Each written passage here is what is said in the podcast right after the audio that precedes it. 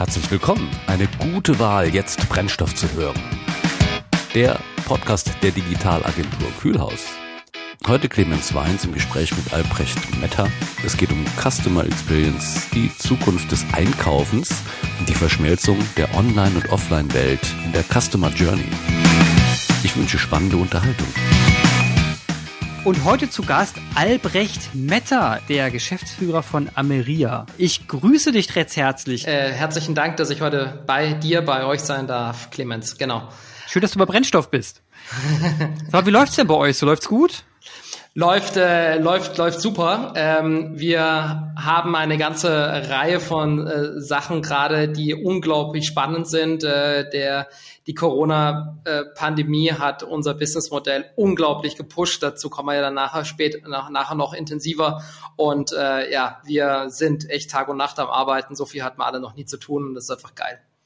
Das ist einfach geil. Aber so ähm, urlaubsreif schon, ne? Ja, alle, ja, alle. Alle. Waren aber auch viele schon lange nicht mehr im Urlaub. Ich war mit meiner Family jetzt seit fast zweieinhalb Jahren nicht mehr im Urlaub. Boah. Und äh, ja, das äh, Einer wird's aber Zeit, ne? Wird's irgendwann Zeit, ja. Ja, aber der Erfolg, der lässt einen halt nicht ruhen, ne? Das ist ganz schlimm. Ganz, ganz genau, ja. Wir haben halt auch, muss ich sagen, vor Corona in unser Produkt viel investiert. Mhm. Und äh, jetzt sind wir an dem Punkt, wo sich's auszahlt und da muss man natürlich Gas geben. So, und für alle Zuhörerinnen und Zuhörer, jetzt kommt natürlich die spannende Frage, welches Produkt eigentlich? Ne? Über was reden wir heute eigentlich? Also heute geht's um Customer Experience, aber im ganz speziellen Maße. Heute geht's um Customer Experience online und offline. Und da hat Ameria ein Produkt gebaut, das zumindest für sich in Anspruch genommen hat, hier eben auch diesen, diesen Touchpoint in der Offline-Welt zu revolutionieren und ihn in die digitale Welt zu hieven. Und da würde ich dich, Albrecht, mal fragen, was habt ihr da eigentlich erfunden? Ja, also man kann das, äh, also ich versuche das immer so einfach wie möglich zu beschreiben, weil hinten raus wird das ganze Produkt wie bei allen Sachen, wenn es dann um den Geschäftsnutzen geht und sowas, wird es dann halt immer gleich kompliziert. Aber vorne raus ist das ganz einfach. Wir haben einen Berührungslosstandard geschaffen. Das heißt, wenn du auf der Fläche irgendwo in einem Laden oder auf einer Messe oder am Flughafen unterwegs bist und plötzlich von einem Bildschirm angequatscht wirst ähm, oder äh, mit einem Bildschirm plötzlich äh, berührungslos äh, interagieren kannst, so ein bisschen wie Tom Cruise im Minority Report. Ja? Genau das muss man sich so das Bild, äh, kennen ja viele den Film. Und wenn man das machen kann, da stecken dann fast immer wir dahinter. Ähm, wir bauen äh, berührungslose Gestensteuerung in, ähm, in neuen, völlig neuen Formen auf. Das müssen auch nicht immer Screens sein, das können auch Augmented Reality ähm, Anwendungen sein, das können Hologramme sein, aber meistens sind es natürlich jetzt Screens. Und ähm, ja, das bringt natürlich eine ganz andere Art von Aufmerksamkeit auf der Fläche mit. Und das ist dann eben eine neue Art von Touchpoint. Das hat sich eben sagen wir mal, vor Corona waren wir Nischenanbieter. Wir haben ein paar tolle Kunden gehabt, die auch schon mit uns größere Rollouts gemacht haben. Aber in den meisten Fällen sind wir ja gerade bei den großen DAX-Konzernen, bei den großen Handelskonzernen über, sagen wir mal so, Pilotphasen eigentlich nicht wirklich rausgekommen. Mhm. Und äh, das hat sich dann jetzt äh, dramatisch geändert. Ähm, noch in den ersten Tagen der Pandemie haben diese ganzen Pilotkunden bei uns angerufen und haben gesagt, das ist ja genau das Richtige, was ihr uns da immer gesagt habt, äh, mit der Berührungslosigkeit jetzt nichts mehr an anfassen, ähm, ist genau jetzt können wir es machen. Und dann sind wir auch jetzt aus, der, aus dem Modus, aus diesem Pandemie-Modus auch ganz schnell wieder rausgekommen, weil einfach die, die Entscheidungsträger verstanden haben, dass diese berührungslose Interaktion einfach viel cooler ist, als wenn ich was antatschen muss. Man kann nämlich in der, in der Luft, in diesem 3D-Raum vor dem Screen kann man ja viel mehr machen. Und mhm. diese, und diese, das ist eben etwas, die Kunden, die das nutzen, die fühlen sich da innovativ, die fühlen sich cool. Da hast du eine ganz andere Interaktion. Du kommst in eine, in eine ganz, also Digital Signage, Interactive Signage, das waren ja alles Sachen, Aufmerksamkeitsspanne von Bruchteilen einer Sekunde bis einige wenige Sekunden. Wir kriegen es halt wirklich hin, Leute eine Minute, anderthalb Minuten in unseren Band zu ziehen, mit der, mit der Marke zu interagieren, mehr Sachen zu machen und dann auch eine äh, Verknüpfung in die Online-Welt dann reinzubekommen. Das ist dann wieder was ganz anderes Thema, komme ich später dazu. Aber das ist erstmal, wir kriegen wirklich die Leute aus ihrem Trott, in dem sich da so befinden, die aus, aus dem ziehen wir sie raus. Und das haben die Endkunden eigentlich immer schon geil gefunden, nur wir hatten halt die, mit dieser Sprunginnovation hatten wir halt echt äh, Probleme bei den Business-Entscheidern durchzudringen. Und das hat sich jetzt durch die Pandemie und auch ganz besonders dann in der zweiten Welle hat sich das dann massiv geändert. Und so sind wir heute in Pilotprojekten mit eigentlich allen führenden ähm, Händlern und ähm, auch mit sehr vielen Marken und ähm, mit sehr vielen Industrieunternehmen auch ähm, in Deutschland. Und das ist einfach, äh, ja, macht einfach wahnsinnig viel Spaß zurzeit. Ja, also ich, ich kenne es von vielen Händlern. Also es war ja vor der Pandemie ganz interessant, dass so Thema Online-Shopping, das war immer so, man hat einen Online, viele Händler haben einen Online-Shop gebaut, einfach nur, man muss ja dabei sein. Das war so eine Repräsent, das war so eine gute Visitenkarte mit Warenkorb, genau. dass man da dabei ist, aber man wollte ja nicht so einen Offline-Kanal kannibalisieren, ne? Kannibalisieren. Und ähm, siehe da, Pandemie kam, plötzlich stellt man fest, Gott sei Dank haben wir einen Online-Shop. Meine Fresse. Stell mal vor, wir könnten keine Produkte verkaufen so und alle es. kaufen plötzlich Produkte über diesen Online-Shop und jetzt kommen sie an und sagen, also wir müssen mal unseren Online-Shop neu bauen. Das ist ja, also ist ja ein guter Kanal haben wir festgestellt. Da sind die Kunden ja wirklich unterwegs. Genau. Aber das ist wirklich faszinierend. Das, aber jetzt hätte ich bei euch ja genau das Gegenteil erwartet. Ne? Also ihr seid ja eigentlich in der Offline-Welt. Richtig. Holt man euch ab und dann geht's so langsam in die Online-Welt.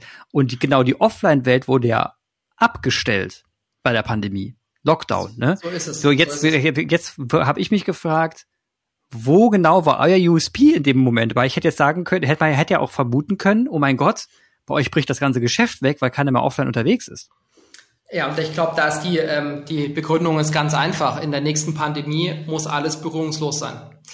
Und keiner kann sich, ja, keiner kann sich rausreden, dass er das nicht gewusst hat. Also ja. man, ist ja sicher nicht sicher gewesen am Anfang der jetzigen Pandemie, war das, äh, ist das, sind das die Aerosole, sind das äh, Schmierinfektionen und so weiter und so fort. Ähm, wer sagt, dass in einer, einer möglichen nächsten Pandemie, und es ist ja nicht ganz unwahrscheinlich, dass uns das noch in unseren Lebzeiten, in unseren Generationen mhm. jetzt noch treffen wird, ähm, nach Vorhersage äh, der meisten, der meisten Forscher in dem Bereich. Und äh, wenn das dann halt Schmierinfektionen sind, dann darf halt nichts mehr angefasst werden, dann muss halt alles berührungslos gehen. Und genau das also diesen Lockdown, den wir jetzt erlebt haben, den verbuchen, glaube ich, ganz viele unter, ja, Panikreaktion, das musste man jetzt machen, weil man keinen anderen Weg hatte. Aber mhm. für das, die nächsten Sachen muss man sich, muss man sich vorbereiten. Ja? Und Berührungslosigkeit ist eben etwas, was äh, ganz wichtig ist. Ich meine, in ganz vielen, zum Beispiel in Krankenhäusern, ist ja heute schon völlig normal, dass die meisten Dinge in einem Krankenhaus, Krankenhaus berührungslos funktionieren sollten. Die Türen öffnen sich in einem guten Krankenhaus aufgrund von Sensoren und sind berührungslos, dass halt nicht alle Patienten ausgerechnet diese eine Klinke anfassen und die Krankenhauskeime da übertragen werden. Das ist ja eigentlich mhm. völlig klar. Ja? Und jetzt stell dir vor, man sagt, äh, der Handel muss sich digitalisieren und jeder Händler weiß, dass er spätestens im Jahr 2030, 20, äh, korrigiere, das war ein freudscher Versprecher, jeder Händler weiß, dass er im Jahre 2023 echte Digitalisierung, interaktive Digitalisierung auf der Fläche haben muss, weil sonst haben es die anderen und mhm. wer, wer die Digitalisierung auf der Fläche hat, wer echte Interaktivität hat, der wird auch Kunden anziehen. Und diese Kunden, die werden da drin Mehrwerte sehen. Und ich darf heute leider, und das ist so ein bisschen das Traurige mit denen, über wir sind bei ganz vielen äh, Kunden in der Frühphase von Rollouts und das sind unglaublich krasse äh, Ideen und Konzepte gerade unterwegs. Aber generell kann man sagen, um das vielleicht ein bisschen abstrakt zu machen, der Footfall, der ist hauptsächlich im Handel noch auf der Fläche und der wird da auch immer bleiben. Wenn was soll was uns mit unseren Städten passieren? Glauben wir, dass diese Städte äh, von einer Atombombe getroffen werden, keiner geht mehr in die Städte rein. Das, das wird ja nicht passieren. Die Leute werden, wollen sich weiterhin treffen. Ein Großteil, das sagen alle Beratungsunternehmen von Accenture, EY, KPMG und andere, sagen, dass langfristig etwa 80 Prozent, vielleicht sogar ein Tick mehr, der Umsätze im ähm, Einzelhandel und äh, auf der stationären Fläche gemacht werden. Das heißt, dort sind die Kunden. Wenn die dort, vielleicht kaufen die dort nicht mehr. Das ist ja überhaupt nicht notwendig, dass der Kunde auf der Fläche auch das Ding in seine Einkaufstüte reinpackt und mit nach Hause nimmt. Das kann völlig hybride Veranstaltung sein. Das kann Showrooming werden. Das heißt, es kann sein, dass da Beispiel, unsere Städte verändern sich in den nächsten Jahrzehnten, ob es einem gefällt oder nicht, zu riesenhaften Showrooming-Veranstaltungen der Industrie, vom chinesischen Elektrohersteller über den deutschen Automobilhersteller, von Kaffeemaschinen und was weiß ich. Und du laufst halt durch diese Geschäfte durch und wenn dir was gefällt, kannst du es mit zwei Klicks zu dir nach Hause liefern lassen. Ja, also das, ist, das sind völlig hybride Veranstaltungen, die wir hier sehen werden. Wir glauben auch, dass der Handel ähm, verschmelzen wird. Es werden diese, diese krasse Abtrennung, die es heute gibt, LEH, Druckerien, andere Sachen, die wird es nicht geben. Es wird Punkte geben, wo Menschen gerne hingehen, weil sie gerne einkaufen gehen, zum Beispiel in den Lebensmitteleinzelhandel, und der wird sich erweitern. Da werden Touchpoints von Banken, Versicherungen, von anderen Sachen noch drumherum oder in, in, in diesen, in diese Flächen noch dazukommen. Und so wird sich vieles verschmelzen, so wie heute auch schon Gastronomie und Handel immer mehr verschmelzt. Buchhandel, Gastronomie. Es gibt ja so viele Konzepte, das wird sich in den nächsten Jahren beschleunigen. Und einer der wesentlichen Dinge, die dabei passieren werden, es wird viel, viel weniger Ware auf der Fläche sein. Man mhm. wird aber mehr Ware digital erkunden können. Das heißt, die Anbindung von Online-Angeboten, die ich mir auf der Fläche anschauen kann, die wird gewaltig steigen. Und da kann mir, jetzt kommt eben der, das, der große Paradigmenwechsel. Das Smartphone und das Internet, das sind hauptsächlich Dinge, die sind für Suchen oder im Social Media Bereich für permanentes ähm, äh, Berieseln mit, mit äh, kurzen Videos und kurzen Eindrücken gedacht. Aber wenn ich etwas wirklich entdecken möchte, wenn ich eine Marke entdecken möchte, dann muss man die Menschen da abholen, wo sie sind. Deshalb werden sich zum Beispiel, das arbeiten ja in vielen der Automobilindustrie, Porsche ist ein großer Kunde bei uns.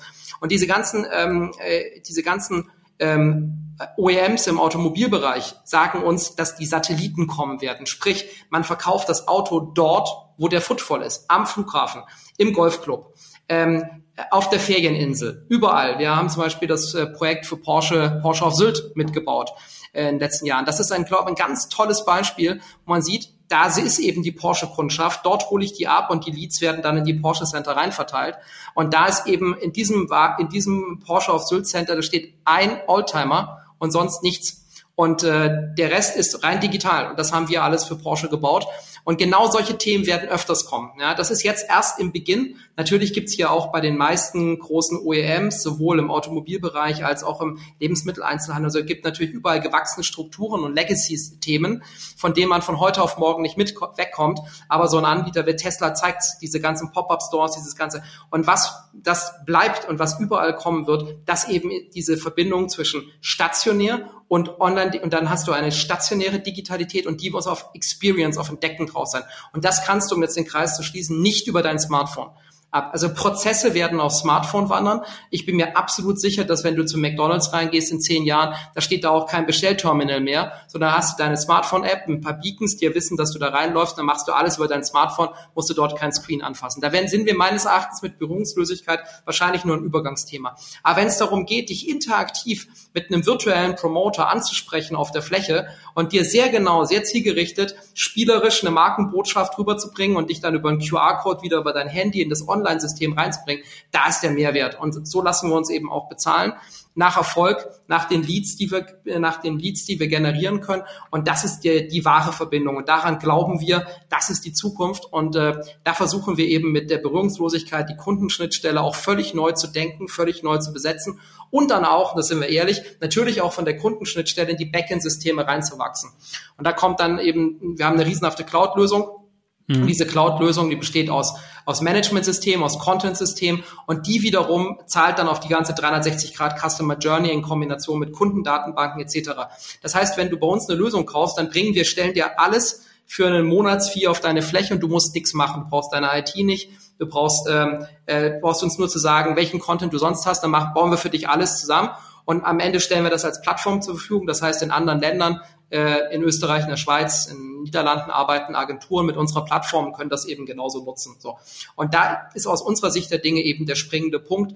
Diese Plattform, die gibt es soweit äh, auf, diese, auf dem Markt in dieser Kombination draußen noch nicht. Und da sehen wir jetzt eben, und deshalb haben wir so viel zu tun, weil die Unternehmen das zum Glück genauso sehen wie wir gerade. Also ich merke schon, du, du hast deine Vision des Plattformanbieter. Dein Vehikel ist die, ist die, die Leute extern abzuholen über ja. Touchpoints, sie, sie, sie für die Marke zu begeistern, sodass sie dann eben zu Leads werden und in ein System wandern. Und ab dem System denkst du eigentlich dann weiter, ab dann denkst ja. du Plattform und willst es größer machen. Ich hatte, wir hatten mit der äh, Brennstofffolge 32 hatte ich ein Gespräch mit Bernd Vermaten, der ist CEO mhm. von Salute GmbH, da haben wir über die Zukunft der städtisch, der Städte gesprochen und über die städtische Zukunft des Shoppings. Und dann ging es genau darum. Am Ende war, wenn man dann über die ganze Customer Journey mal gesprochen hat, und das hast du ja gerade letzten Endes getan, du hast ja gesagt, wir holen die Leute da ab, wo sie sind.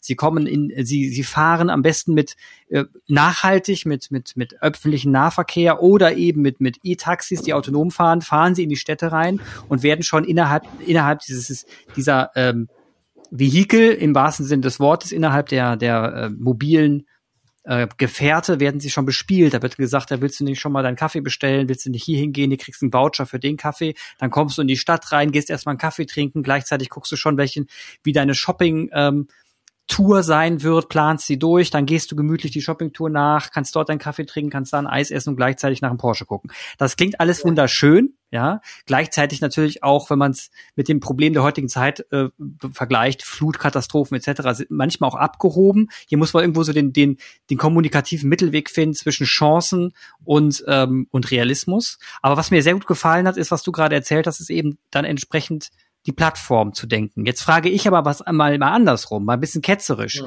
Ihr baut jetzt eine Plattform selber, ja. ne? Und ihr wisst genau, du weißt genau, es gibt da draußen ähm, große Unternehmen, die bereits in Unternehmen drin sind und quasi ihre Plattform gebildet haben. Ich nenne mal nur Stichwort Microsoft. Absolut, ja. Ne? Und die sind ja schon drin, also mit der Azure Cloud, mit den Azure Services, die bauen ja schon wahnsinnig aus. Und wollt ihr jetzt Konkurrent werden zu solch einer Plattform oder wollt ihr euch irgendwie anschmiegen an solchen Plattformen und vielleicht als App in deren Plattform aufgehen? Also, das ist natürlich eine, eine, eine super spannende Frage und äh, vielleicht, äh, vielleicht erstmal von, von vorne. Erstmal braucht man Geld, um so eine Plattform überhaupt zu bauen.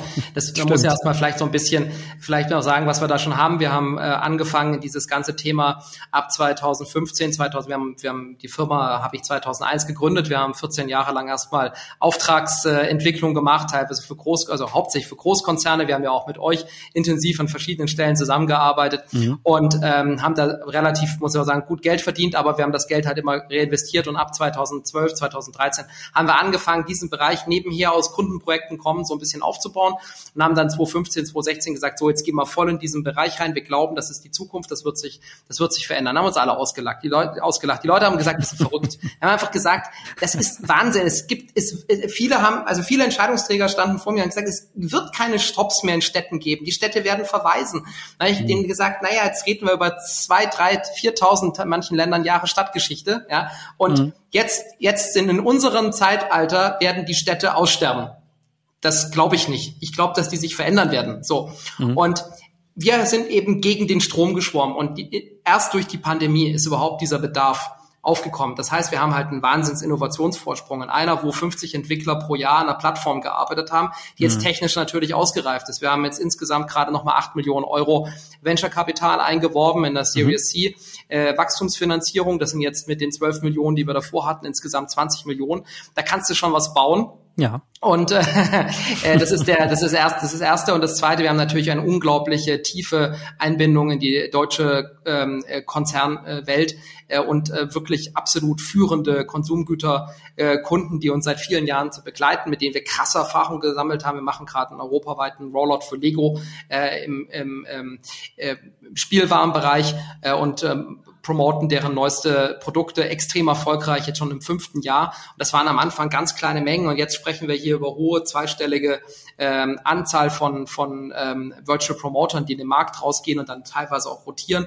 Ähm, das gleiche gilt für andere Kunden. Und so skaliert das, fängt das an, jetzt richtig weg zu skalieren. Und gerade die Händler, die jetzt erst aufgesprungen sind auf das Ganze, bei denen sind natürlich dann gleich Tausende von Läden äh, da, äh, in denen wir unsere Produkte reinbekommen werden. Das heißt, ich würde mal sagen, dass spätestens ähm, Ende diesen Jahres, Anfang übernächsten Jahres uns doch nicht, also ein relativ großer Teil der Deutschen dann irgendwo mal schon gesehen haben wird. Also auch wenn das heute, wir mal ausgerechnet, wir haben insgesamt sechs Millionen äh, Personen allein bei Galeria Kaufhof mit unterschiedlichen Promotions schon abgeholt. Ja, das mhm. ist auch, äh, wenn, gerade wenn man jetzt auch über unser Unternehmen draußen spricht, dann klickt's dann relativ schnell bei den Leuten, wenn ich erzähle, was wir machen. Ach, das habe ich doch da und da gesehen. Das heißt, da sieht man mal, was das für eine Aufmerksamkeit auch erzeugt. Denn wie viele Apps landen im App Store und werden nie angeguckt, ja, und da reden wir jetzt nicht von irgendwelchen Mittelständlern, sondern wir reden hier von absoluten Weltmarktführern, deren Apps im App Store rumliegen und halt tausend Fake-Aufrufe haben, die hauptsächlich von der eigenen Testbelegschaft kommen. Ja? Also, ähm, das, wenn wir ehrlich sind, ja, und draußen, wo die Leute unterwegs sind, so. Und deshalb ja. glaube ich, hat das halt eine, waren wir von Anfang überzeugt, das hat eine, eine krasse Zukunft. Du hast jetzt nach der Plattform gefragt. Also das heißt, ähm, wie positionieren wir uns? Wir positionieren uns ganz eindeutig als eine, ein, ein wichtiger Bestandteil der 360 Grad Customer Journey die mhm. eine, die das Verbindungsglied zwischen stationär und online digital, dieses Glied, dieses Ding schließt. Und das ist am Ende wichtiger aus unserer Sicht der Dinge als zum Beispiel ein CRM. Weil ja. ein CRM ist natürlich ein Herzstück einer jeden Marketing- und Vertriebsorganisation. Äh, aber du musst ja erstmal die Leads da irgendwo reinbekommen. Wo kommen die denn her? Mhm. Und deshalb glaube ich, sind wir, haben wir eine Daseinsberechtigung als eigenständige Plattform, die wiederum mit anderen Plattformen in Kombination arbeitet. Und bei mhm. uns ist jetzt einfach nur die Frage, wie viel 10.000, 100.000 Touchpoints kriegen wir in den nächsten 12 bis 24 Monaten auf die Fläche draußen? Mhm. Das ist alles Software getrieben. Und der, der, die Hardware-Komponente, die wir haben, die kann quasi von jedem Drittanbieter auch übernommen werden. Und wir stellen eben eine extrem gute Kombination aus. Ich krieg die Leute, ich ziehe die in unseren Bann und ich habe eine Plattform hinten dran für die Gestensteuerung, dass sie das alles hinkriegen. So. Und dann arbeiten wir natürlich mit einer Firma wie SAP zusammen. Ja, wir, mhm. SAP ist ein Vertriebspartner, Accenture ist ein Vertriebspartner. Viele von diesen Firmen haben Plattformen, aber wenn man sich diese Plattform ganz genau anschaut, ist dafür stationär nirgendwo was drin. Manche schreiben das so ein bisschen ähm, äh, marketingtechnisch auf ihre Plattformbeschreibungen dann drauf, was sie dann können. Aber faktisch ist außerhalb von passiven Digital Signage nichts vorhanden. Wir sind ja auch zum Beispiel in der ganzen Digital Signage Branche, da sind wir extrem aktiv unterwegs. Mhm. Und auch hier ist eine, wenn man sich das anschaut, ist eine extrem zersplitterte Branche. Da gibt es kaum Player, ähm, die, also es gibt einen sehr großen Player, der wurde vor kurzem aufgekauft, Scala, und dann gibt es äh, eine ganze Reihe von kleineren Playern. Aber keiner von diesen Playern hat irgendwie eine signifikante Marktmacht. Und das mhm. kommt natürlich auch daher, dass einfach der Wert von von einem passiven Screen, wenn du da draußen irgendwo gehst, irgendwo shoppen, da läuft irgendwas in Dauerschleife. Das hat für dich jetzt nicht den wahnsinnigen Mehrwert. So. Und wir sind einfach die Ersten, die das systematisch gedacht haben und systematisch umgesetzt haben und das jetzt halt out of the box mit einem Werkzeugkasten bereitstellen können. Und wir glauben, dass diese Plattform definitiv so groß werden kann wie die anderen Plattformen auch. Ähm, und da spreche ich halt von den ganz krassen äh, Marketing-Plattformen, unter anderem natürlich zum Beispiel Salesforce und andere, aber die sind nicht in Konkurrenz zu uns, sondern die stehen äh, in, wir stehen halt in dieser 360 Grad, äh, 360 Grad Customer Journey, stehen wir als Missing Link zwischen online und stationär und der Kundenbegeisterung auf der Fläche, die es heute so nicht gibt. Okay, das habe ich verstanden. Also ihr wollt ich, wollte ich einschwiegen in die, in die bereits bestehende Systemlandschaft, die es da gibt. Ja das ist auch, finde ich auch sehr, finde ich sehr gut. Ähm, ihr habt wahrscheinlich dann so, ihr habt dann eure offenen Schnittstellen in jegliche Richtung. Das heißt, ja. die Leads, die bei euch gesammelt werden, fließen automatisch in den CRM rein, sind automatisch getaggt, weiß genau wo und wann und wie. Also die Daten sind da, traumhaft. Das ist schon mal sehr gut.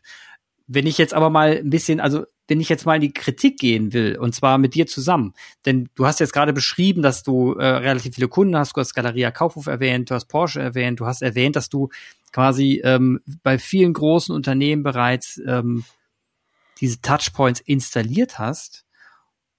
Wenn du jetzt mal Kritik üben würdest und sagen würdest, na ja, jetzt haben wir euch diese Touchpoints da installiert, aber jetzt mal wirtschaftlich gesehen, liebe Galeria Kaufhof, so geil ist das jetzt auch nicht gelaufen bei euch, ne?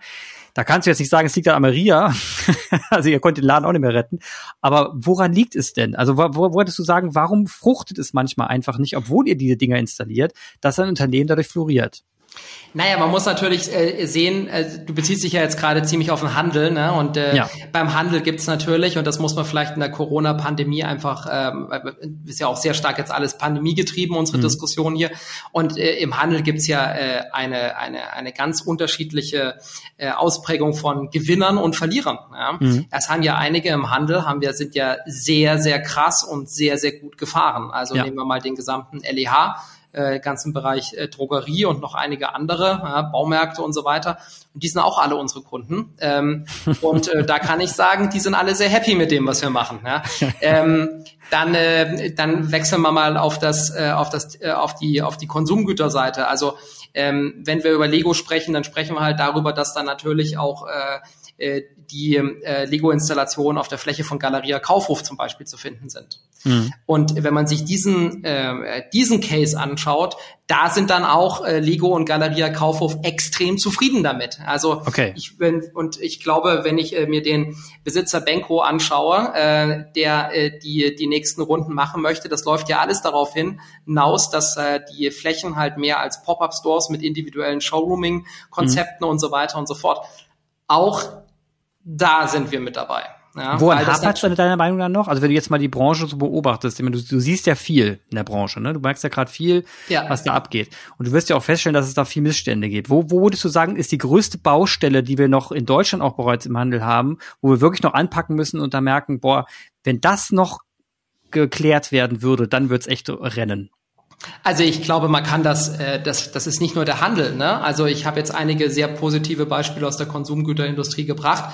Äh, die kann man ja mit Namen nennen. Ich nenne jetzt die anderen eher negativen Beispiele aus der Konsumgüterindustrie, nenne ich jetzt nicht. Ja. ja. Ähm, aber es, ähm, es gibt, es gibt, glaube ich, durch die Bank weg ähm, natürlich äh, ein, ein, ein sehr starkes Verhaftetsein in, in Deutschland, aber insgesamt in ganz Kontinentaleuropa, weniger in UK, aber ganz mhm. besonders in Kontinentaleuropa und vielleicht auch noch hier einschränkend in Westeuropa, mhm. also insbesondere im Dach, Benelux äh, und Frankreich-Bereich, ja, ein Verhaftetsein an alten, überkommenen, hergebrachten Strukturen und ähm, das äh, hängt natürlich schlicht und ergreifend an, an der ganzen Kultur, ja, der im allgemeinen Zukunftspessimismus, den wir hier in, in Europa haben. Das ist äh, nicht wegzureden. Es gibt halt andere Länder, und zum Beispiel, habe ich auch gerade ausgeschlossen, ist Osteuropa. Ja, mhm. Die haben vielleicht nicht die Kohle für jede Innovation, aber die wollen zumindest innovativere Sachen aufstellen. Und äh, ähm, es gibt in, in, in Bulgarien, in Rumänien Länder mit einem viel geringeren Lebensstandard und viel weniger Möglichkeit,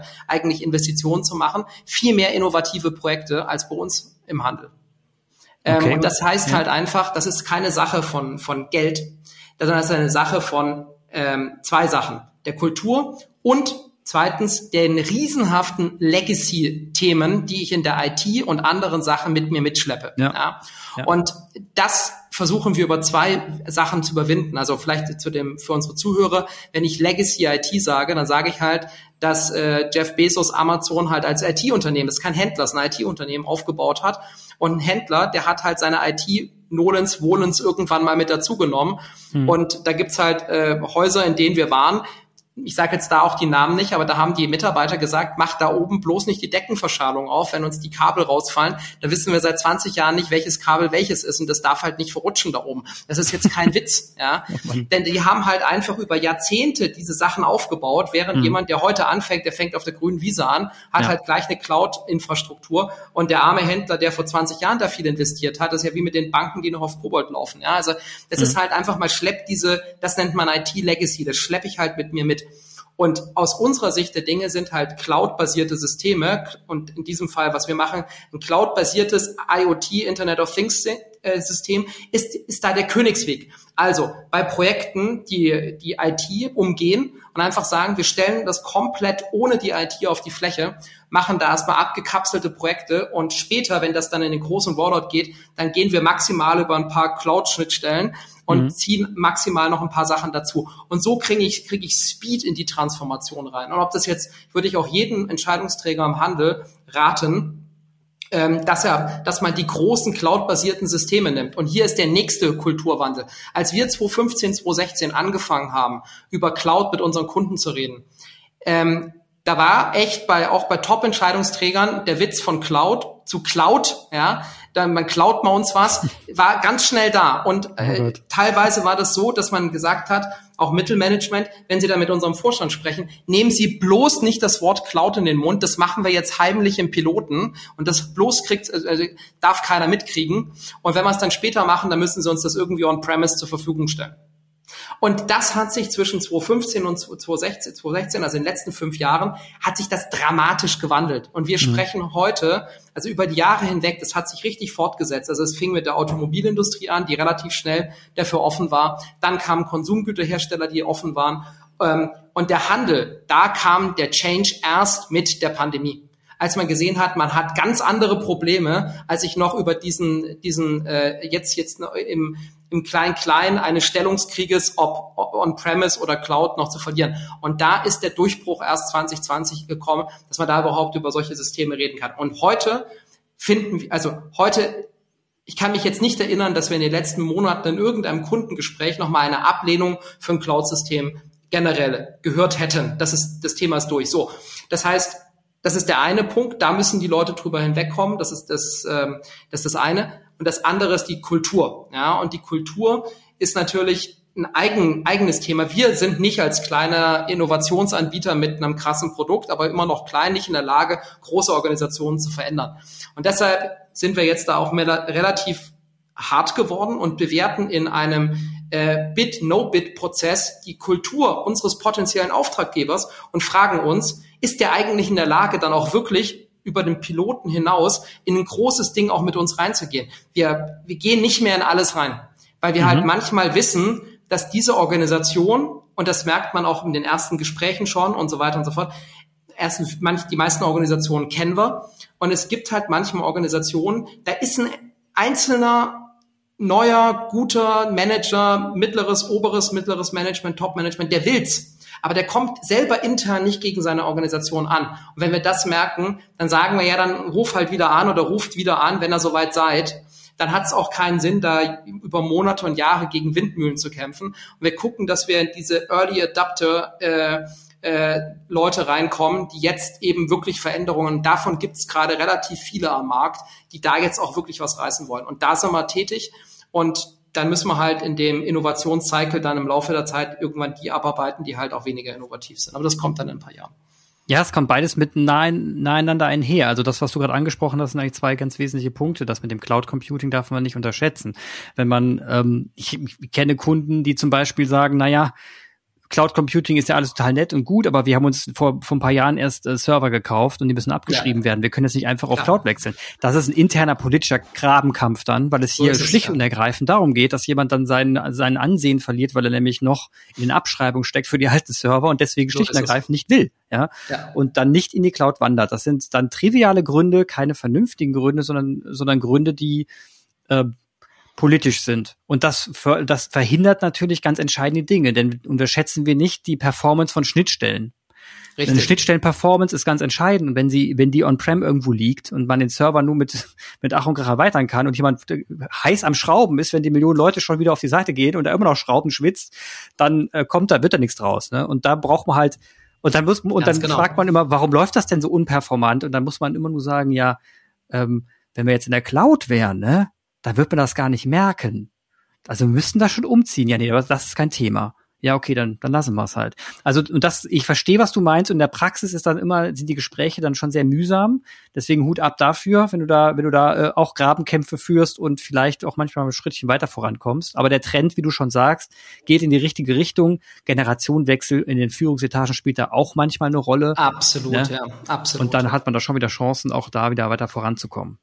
Wir sehen auch vielleicht als kleiner Einwurf noch, wir sehen auch, dass jetzt eben natürlich gerade die Firmen, ähm, also in manchen Bereichen sich jetzt auch ganz gezielt halt auch Leute einkaufen aus Digitalfirmen, die das ja schon sehr erfolgreich gemacht haben. Und dass da gerade am auch am Arbeitsmarkt also echt was abgeht. Und ähm, da bewegt, also zum ersten Mal, also ich, ich muss wirklich sagen, in diesen 18 Monaten seit Pandemiebeginn hat sich mehr getan an, in der, an der Stelle und am Markt, als in der gesamten Produktentwicklung, die wir die letzten fünf, sechs Jahre davor gehabt haben. Das ist eindeutig. Das glaube ich sofort und das äh, beobachten wir als Digitalagentur auch. Die Kunden, die auf uns zukommen, ähm, es, ist ein, es hat einen ganz anderen Speed, einen ganz anderen Impact auf uns. Die, die Briefings sind ganz anders strukturiert. Man merkt auch, dass äh, Experten plötzlich hinzukommen, die, die einen gut briefen können, die einen sehr gut steuern können. Und das, das merkt man einfach, dass man sich da professioneller aufstellen will und auch bei sich versucht, Hausaufgaben zu machen als Hersteller. Albrecht, ich danke dir recht herzlich für diese spannende Podcast-Folge zum Thema Digital Touchpoints im Offline-Bereich, rübergehen zum Online-Bereich. Ihr seid ähm, ein spannendes Unternehmen. Wir können euch wunderbar verfolgen. Ihr sitzt in Heidelberg. Habe ich das richtig, richtig verstanden? Richtig, ja. Und wunderbar um die Ecke. Also jeder, der sich das mal anschauen will, Ameria, Ameria ist, äh, kann man googeln, ameria.de und da kann man sich wunderbar anschauen, welche Services sie alles anbieten. Produktvideos auf YouTube, auch sehr interessant. Ich, und noch eine Sache, die muss ich zum Schluss nochmal sagen, ne? Also eure Konuno-Score ist echt beeindruckend. wir haben gutes Mittagessen. Wir haben gutes Mittagessen, das hilft, danke. Und äh, wer, wer uns besuchen möchte, kriegt auch immer von unserer ähm, in Anführungsstrichen Haushälterin ähm, äh, viel gute Dame äh, immer schönes Mittagessen. Also ihr seid immer jederzeit herzlich eingeladen hier bei Kühlhaus und natürlich sonst auch jeder, der bei uns äh, äh, um die Ecke kommt und einfach mal eine Live-Produktpräsentation hier bei uns haben möchte. Und Webseite äh, ameria.de wie Amerika, nur ohne K. Ist ganz einfach. Genau, richtig. Das ist schön, schön formuliert. Wunderbar. Ich freue mich ganz herzlich und vielen Dank nochmal, dass du Zeit gefunden hast für diese Podcast-Folge und dann wünsche ich dir noch einen weiteren schönen Tag. Danke, Clemens. Euch auch. Vielen Dank. Ein herzliches Dankeschön an Albrecht Metter und Clemens Weins. Werft noch einen Blick in die Show Notes und wir freuen uns auf ein nächstes Mal, wenn es wieder heißt Brennstoff. Auf Wiederhören.